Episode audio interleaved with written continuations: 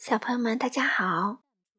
糖糖妈妈接着给大家讲《绿野仙踪》这本书的作者是美国的莱曼·弗兰克·鲍姆，绘图呢是茱莉亚·萨达，由马爱农翻译，云南人民出版社出版。上一节我们讲到了多罗西的房子被龙卷风吹起来了。尽管房子摇晃，风声凄厉，但是里面却很平静。多罗西很快就合上眼，沉沉的睡着了。那接下来呢？会发生什么呢？我们今天读第二章，见到芒奇金人。多罗西突然被震醒了，吓得倒抽一口冷气。不知道发生了什么事情，这剧烈的震动突如其来。如果他不是躺在柔软的床上，恐怕就要受伤了。托托把凉凉的小鼻子贴在他的脸上，可怜兮兮的低声叫着。多罗西从床上坐起来，才发现房子已经不动了，周围呢也不再是漆黑一片。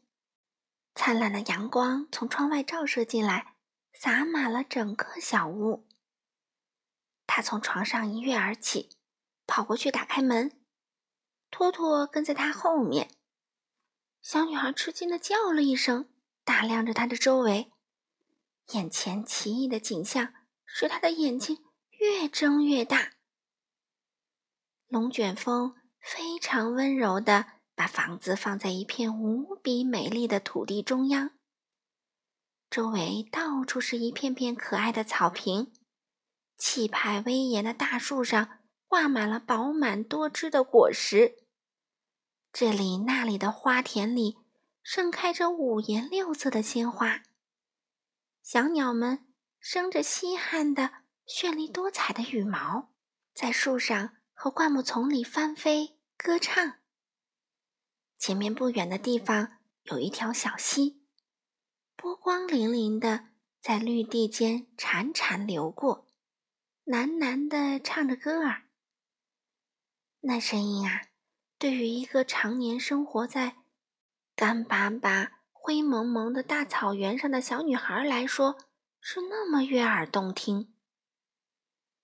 多罗西站在那里，热切的望着这些美丽而新奇的景象。然后他注意到一伙人正在朝他走来。他还从来没有见过这么古怪的人呢。他们的个头不像他所熟悉的那些成年人那么大，但也不是非常矮小。实际上，他们看上去跟多罗西差不多高矮。而多罗西作为他这个年龄的孩子来说，个子还算挺高的。不过，这些人的模样啊，却似乎比他老很多岁呢。三个男人，一个女人，都穿着古怪的衣服。他们戴着一尺多高的尖顶圆帽子，帽檐上挂了一圈小铃铛。走动时，铃铛就发出叮铃铃的悦耳声音。男人的帽子是蓝色的，那小个子女人的帽子是白的。她还穿着一条白色的长裙子，肩膀以下全打着褶，裙子上缀满许多闪亮的小星星，在阳光下像钻石一样闪闪烁烁。三个男人穿着颜色和他们帽子一样的蓝衣服，其中两个留着胡子，他们脚上是擦得锃锃亮的靴子，上面翻着蓝色的大卷边儿。多罗西觉得这几个男人的岁数，嗯，大概跟亨利叔叔差不多大，因为其中两个留着胡子。可是那个小个子女人，显然要年长得多，满脸都是皱纹，头发几乎全白了，走起路来腿脚也不太灵便。多罗西站在门口，这些人走进房子跟前时，突然停下来窃窃私语。似乎不敢再往前走了。那个矮小的女人走到多罗西面前，深深的鞠了一躬，用甜美的声音说道：“最高贵的女魔法师，欢迎你来芒奇惊人的国度。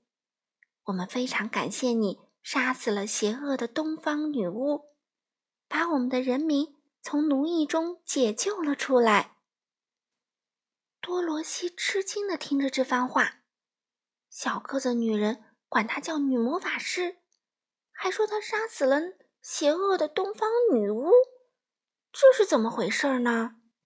多罗西是个天真烂漫、温柔善良的小女孩，被一股龙卷风吹到了这个离家好远好远的地方。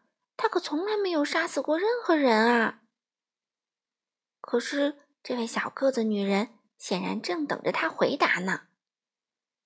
多罗西犹豫不决地说：“嗯，你真是很仁慈，但肯定是弄错了。我没有杀死任何人。”哦，那么就是你的房子干的？小个子女人笑着回答：“嗯，反正都一样。看见了吗？”他指着房子的墙角，木板底下还露出他的两只脚呢。多罗西一看，吓得叫了一声，在支撑房子的那根大梁底下，真的露出了两只脚，穿着一双尖头的银鞋子。哦天哪！哦天哪！多罗西难过的合起双手，大声地说：“房子准是砸在他身上了，我们该怎么办呢？”“，不用怎么办。”小个子女人平静地说。“可是。”她是谁呢？多罗西问。我刚才说啦，她是邪恶的东方女巫。小个子女人回答。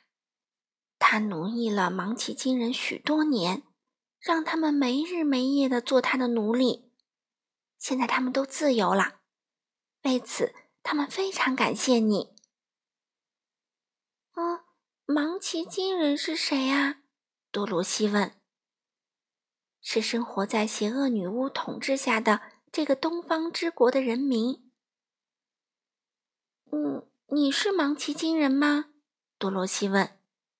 不是，但我是他们的朋友。我生活在北方之国。芒奇金人看到东方女巫死了，就派一个跑得快的人给我报信儿，我立刻就赶来了。我是北方女巫。哦天哪！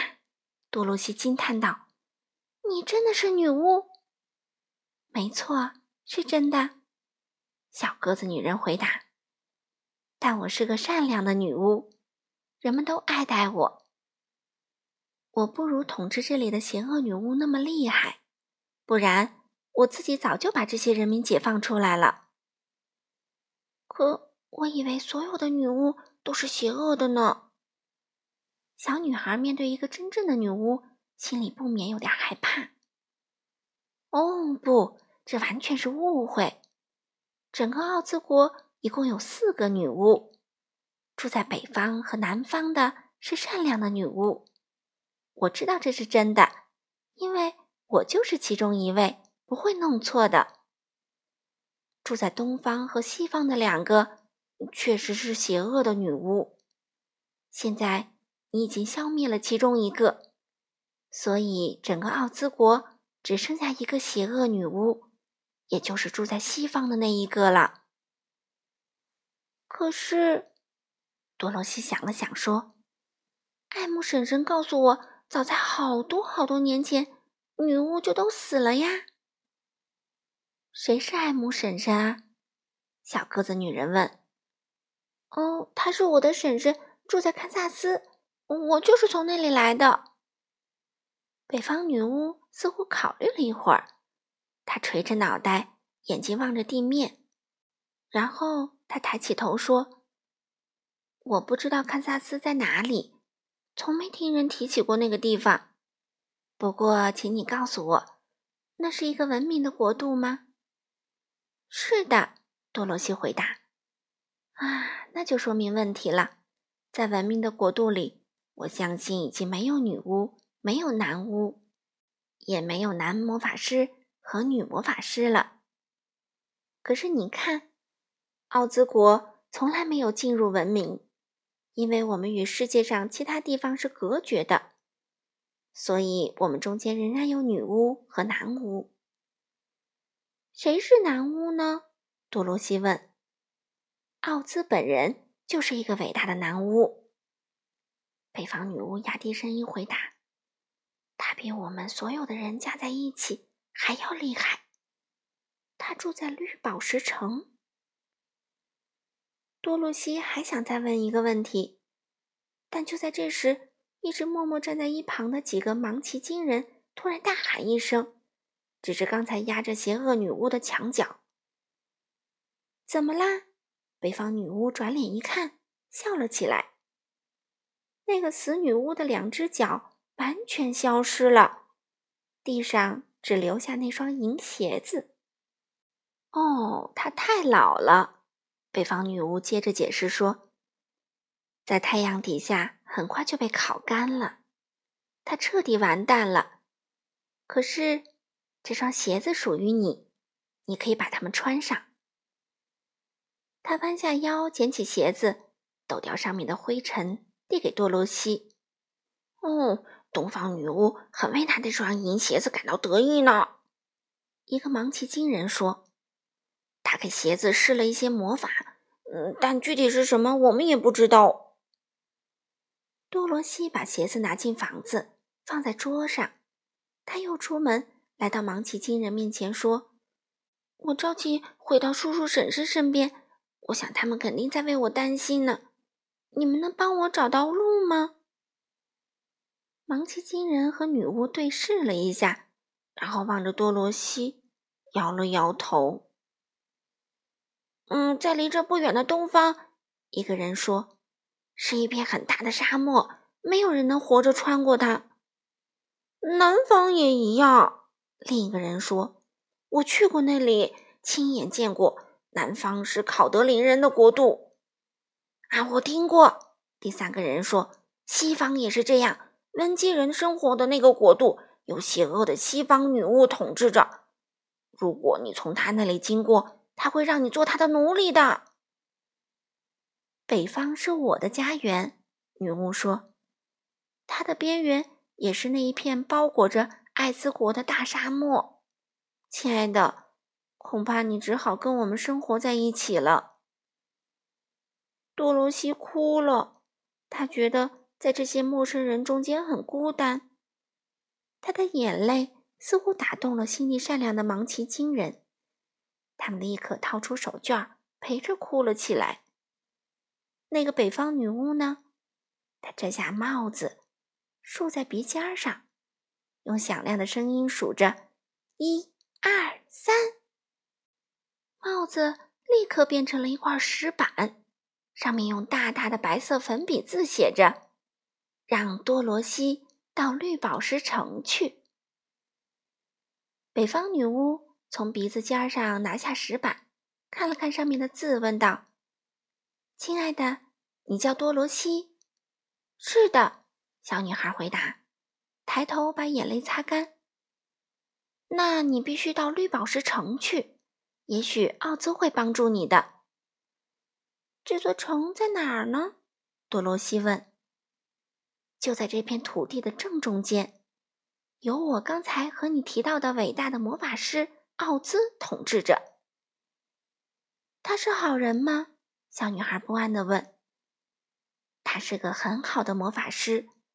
至于他是不是好人，我说不上来。我从来没见过他。我怎么去那儿呢？多罗西问。你必须走着去，要走很远很远，穿过一片有时令人愉快、有时黑暗恐怖的国度。不过，我会用我知道的所有魔法，使你免受伤害的。你不陪我一起去吗？小女孩恳求道：“她已经把这位小个子女人看成自己唯一的朋友了。”“不行，我不能去。”她回答。“但我会把我的吻送给你。谁也不敢伤害一个被北方女巫吻过的人。”他走进多罗西，轻轻吻了一下她的额头。多罗西很快发现，在女巫嘴唇碰过的地方，留下了一个圆圆的、亮晶晶的印痕。通向绿宝石城的道路上铺着黄色的砖。女巫说：“你肯定会找到的。等你见到了奥兹，不用害怕，尽管把你的故事告诉他，请他帮助你。”再见了，亲爱的。三个芒奇金人朝多萝西深深的鞠躬，祝他旅途愉快，然后就走进森林离开了。女巫朝多萝西友好的轻轻点点头，左脚单立。转了三个圈儿，一下子就不见了，这让小托托惊讶极了。他消失后，他在后面使劲儿汪汪大叫，因为他刚才站在这里时，他是吓得一点儿也不敢出声的。多罗西知道她是个女巫，料到她会以那样的方式消失，也就丝毫没有感到吃惊。好了，小朋友们。第二章，糖糖妈妈读完了。那多罗西能到绿宝石城吗？他又会遇到什么呢？糖糖妈妈下次会带来第三章。多罗西救了稻草人。我们下次再见吧。